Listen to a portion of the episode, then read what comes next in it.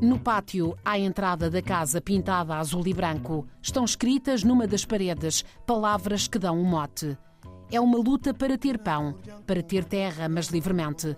Uma luta para ter escolas, para que as crianças não sofram, para ter hospitais. É assim a nossa luta. É também uma luta para mostrar à face do mundo que somos gente com dignidade. E estas são frases com história dentro, sublinha Fátima Proença, da CEP, um dos motores desta Casa dos Direitos. É uma frase de Milcar Cabral que nós escolhemos para ser o lema da casa, que a, que a luta é uma luta para ter, para ter pão, para, ter, para que as crianças tenham escola também e para mostrar que, que somos gente com dignidade. A verdade é que nestes 10 anos houve muitos escolhos, como têm sido os escolhos da vida da Guiné-Bissau, da vida política e social da Guiné-Bissau. Basta dizer que um mês e meio depois da inauguração da casa houve um golpe de Estado, não é? Um, ehm, houve um golpe de Estado em que uh, houve, uh, na sequência desse golpe de Estado, perseguições, por exemplo, a responsáveis da Liga, não é? E, e, o que é muito interessante e que, dá, e, que, e que demonstra a simbologia da casa e o reconhecimento implícito que está nesta simbologia, que é o facto do Presidente da Liga estar dentro da casa, ter militares à porta de sua casa ou da casa da sua mãe para o tentar prender, intimidar e, no entanto, não entrarem na casa onde ele estava a trabalhar. Bubacar Touré, hoje vice-presidente da Liga Guineense dos Direitos Humanos, lembra o contexto de grandes dificuldades em que a casa nasceu. Foi um período em que um, os apoios da, dos parceiros internacionais à organização eram muito limitados ou quase inexistentes.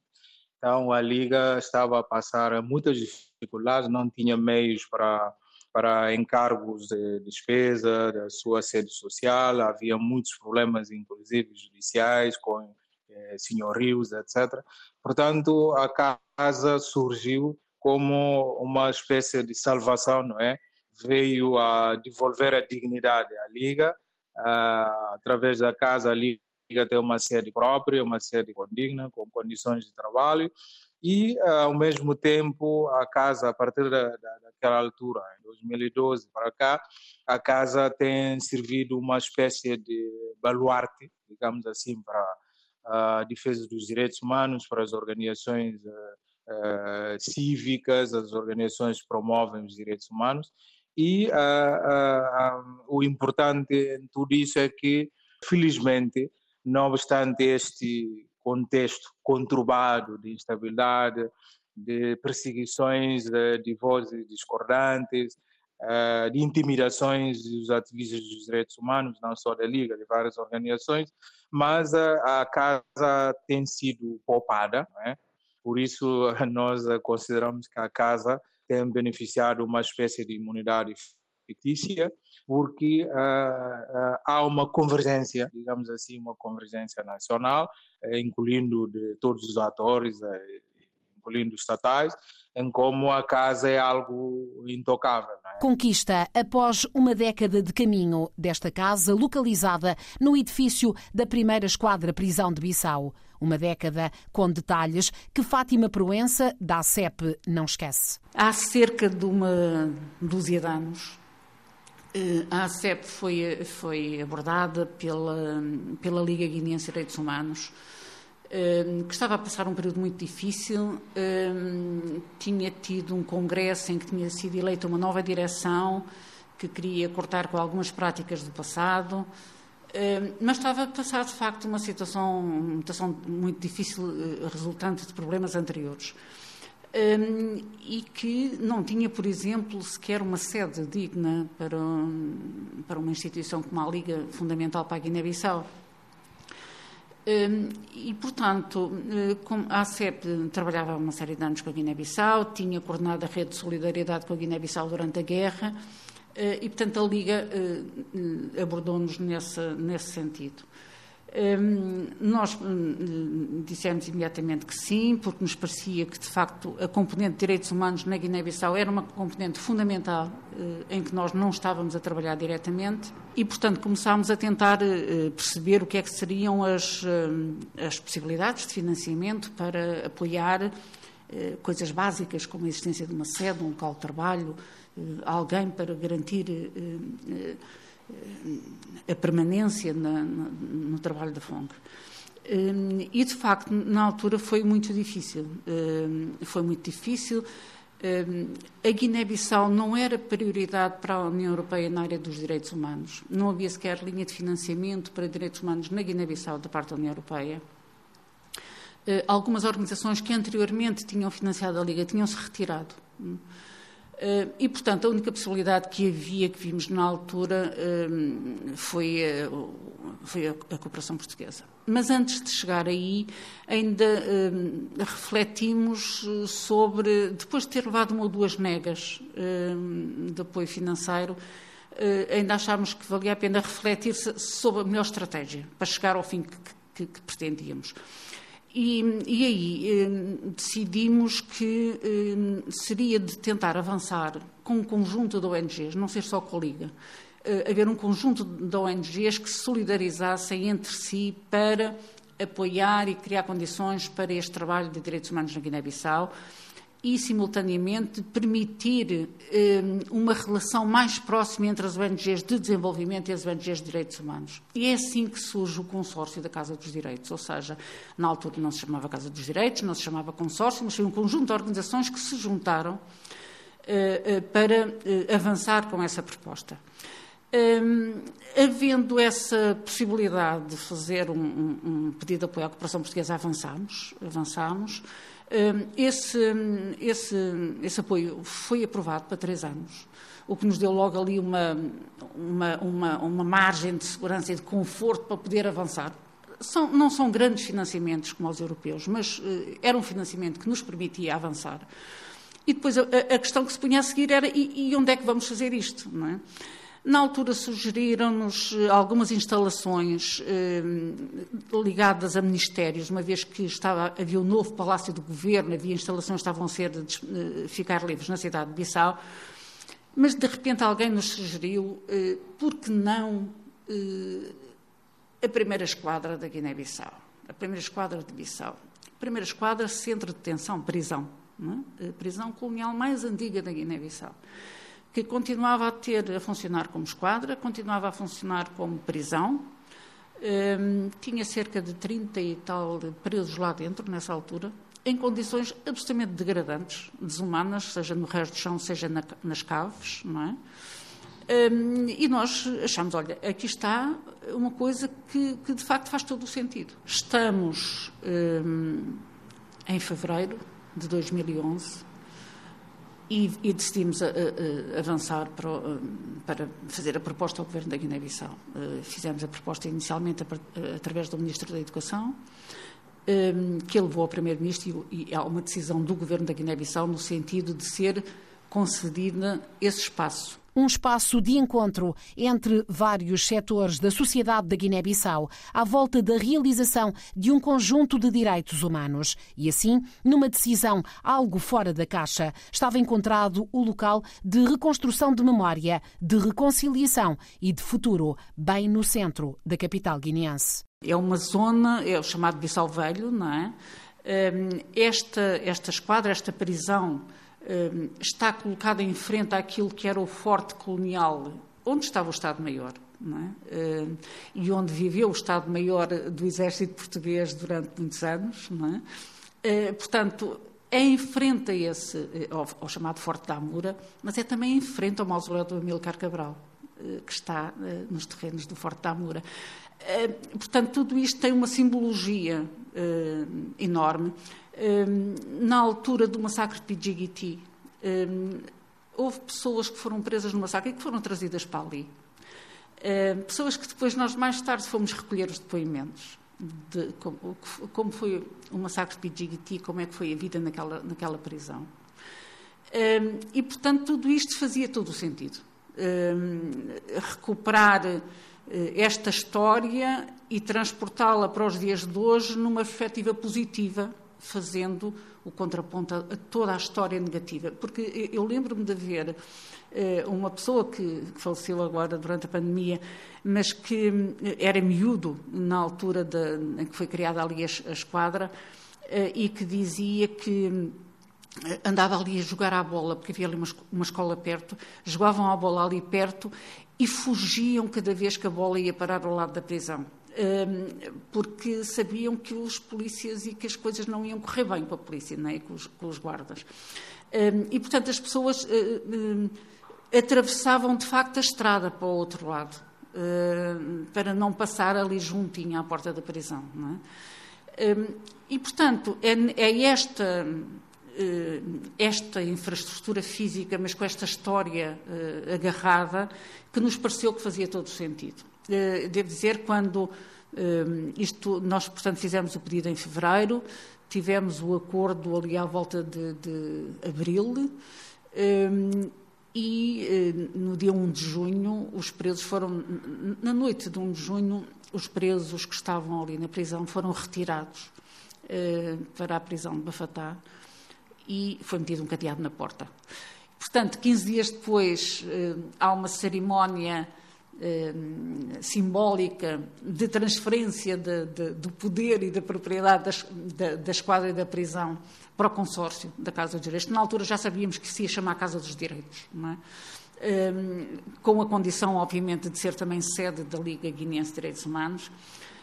E, portanto, a meio de junho há essa transferência simbólica de poder e de propriedade, hum, de maneira que eh, em setembro, no fim das chuvas, no, fim de, no final de setembro, no fim das chuvas, começámos as obras, não é? De maneira que eu penso que foram as obras mais rápidas de uma coisa tão complicada como era a recuperação daquela, daquela, daquela prisão, não é? Um, elas foram feitas em cerca de seis meses. É? A 28 de fevereiro de 2012 estávamos a inaugurar estávamos a inaugurar a, a Casa dos Direitos, é? E, e de facto eh, é uma é uma imagem que eu nunca vou, nunca vou esquecer, que é a, a, a sensação que, que, temos de que Bissau, as pessoas de Bissau vieram para a rua para conhecer aquilo por dentro, aquele espaço por dentro, já não como prisão, mas como um espaço, hum, hum, o contrário, o reverso da medalha, é? o outro lado do espelho.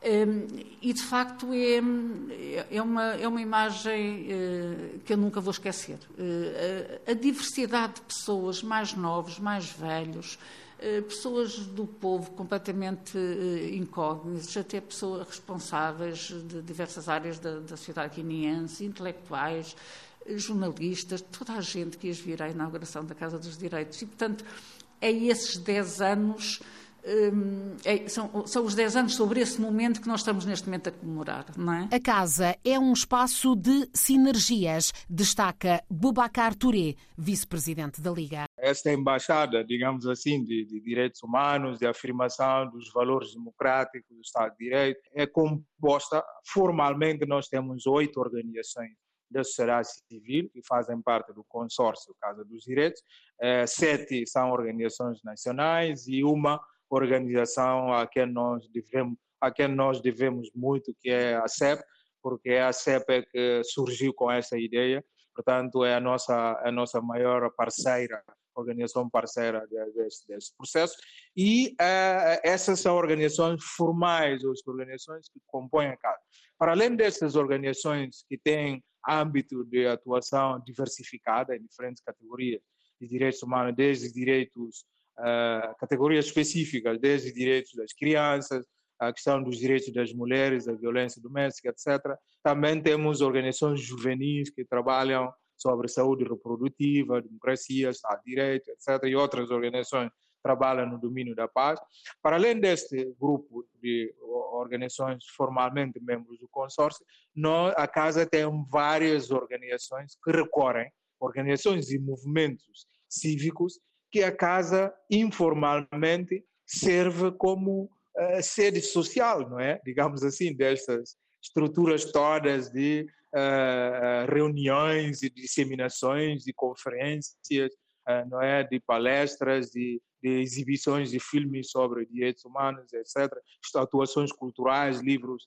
Portanto, a casa é um espaço multifacetado e, e é algo ímpar na Guiné-Bissau. Portanto, quando nós olhamos a Guiné-Bissau, um país uh, carente de tudo, um país disfuncional, é um país em que o Estado não consegue criar o básico, não consegue proporcionar o bem-estar social para o cidadão, nós encontramos um, um sítio não é, das organizações de sociedade civil que funciona muito bem e que uh, cumpre a sua missão, os seus objetivos e que está a ajudar para o fortalecimento da democracia, Estado de Direito, no florescimento dos direitos humanos uh, na Guiné-Bissau. É algo realmente de destacar, é algo de acarinhar e de iria apoiar. Uma década de encontros vários, sempre a partir de características muito próprias desta casa, características identificadas na conferência inaugural destas comemorações dos 10 anos de existência por Miguel de Barros, diretor executivo da Tiniguena,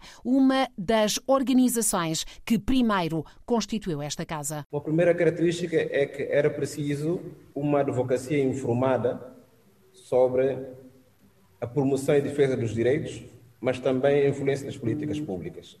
Um dos elementos estruturantes dessa ação é o Observatório dos Direitos Humanos da Justiça. O elemento de ter a capacidade de influência baseado em produção do conhecimento e de uma forma contínua ajudou a melhorar a percepção sobre o estado da justiça na Guiné-Bissau. Isso foi graças à Casa dos Direitos. Esse tipo de intervenção nunca tinha existido antes dentro do espectro político guineano. Um outro elemento importante aqui é a própria ação de sensibilização, baseada também nessa capacidade de produção de informação, de atualização de informação e trazer essa informação ao cidadão comum. E aí surgiu a, a coleção Hora de Direitos, Desafios Horas de Direitos. E que, ao longo de, desses anos, nós falamos sobre a questão das crianças, eh, das mulheres, eh, da comunicação, do jornalismo, eh, da própria história da casa, como forma da sociedade compreender qual é o nosso ponto de partida e quais são os caminhos que nós devemos trilhar relativamente à promoção dos direitos. E é isso, por exemplo, esse espaço serviu também como um espaço de tratamento de informação relativamente à questão dos direitos, mas através da promoção cultural.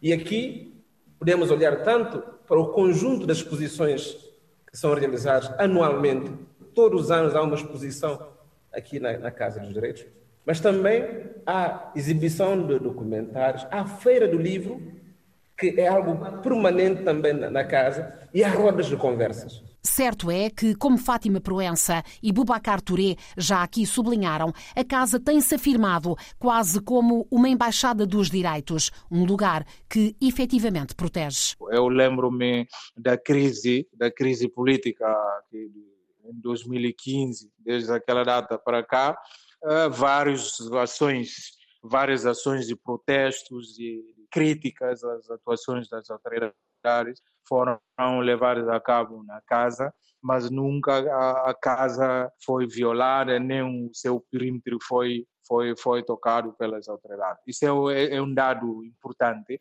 e que nós é, é, queremos a, nós ressaltar porque é um ganho, é um ganho importante. Nós vimos vários sítios ocupados pelas forças de segurança.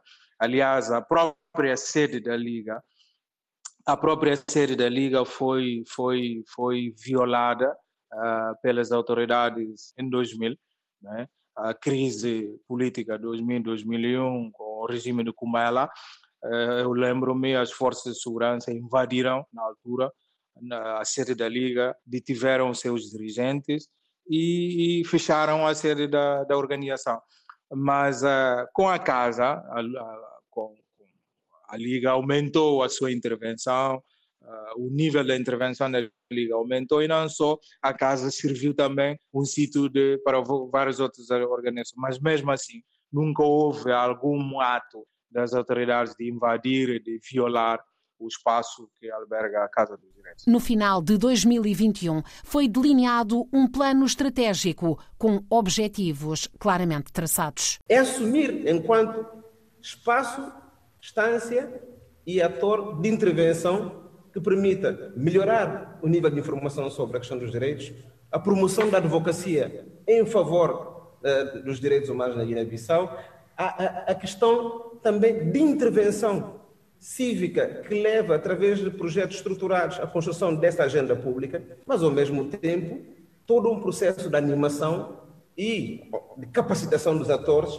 que devem jogar papel de maior estímulo e alargamento do espaço público. Portanto, a visão estratégica é, é um instrumento de governança da própria casa, mas é, é um esforço de levar os atores que intervêm na Guiné-Bissau a um trabalho coletivo que procure, através da casa, a construção de uma intervenção mais concertada para a melhoria dos direitos humanos na Guiné-Bissau. Desde o início, sublinha Miguel de Barros, a sustentabilidade financeira tem sido uma questão desafiante. O grande desafio é como é que os atores que trabalham no campo de promoção do desenvolvimento, as agências que financiam programas de transformação uh, social, encaram essa moralidade institucional e organizativa na perspectiva de reforçar esse seu compromisso para a promoção dos direitos. Uma das maiores dificuldades que nós tivemos ao longo desses 10 anos tinha a ver com dois elementos fundamentais. O primeiro elemento é a visão de como levar uma ação de desenvolvimento independentemente daquilo que é a arquitetura tradicional do funcionamento. A Casa dos Direitos é um espaço de colegialidade, é um espaço de colaboração e, ao mesmo tempo, que mobiliza diferentes atores e que esses atores, para já, já estão instituídos e não se substituem na sua condição de instituições. Então, a Casa é, é um espaço federativo. Quando a Casa aparece, é, em cada uma das suas dimensões, a representatividade também dessas organizações. Portanto, isso teve muitas dificuldades de compreensão por parte das agências de desenvolvimento que condicionaram financiamentos para o programa da casa, mas que correspondia à agenda pública que nenhuma outra entidade fazia. Um outro problema, afirma o sociólogo, diretor executivo da Tiniguena, um outro problema que tem dificultado as ações desta casa é a percepção das agências de financiamento, o facto da intervenção estar centrada em projetos específicos de curta ou de média duração. Ora, a Casa dos Direitos trabalha em transformações estruturais através de um processo que exige e que leva tempo, baseado em estudo, na criação de instrumentos, na influência e na construção.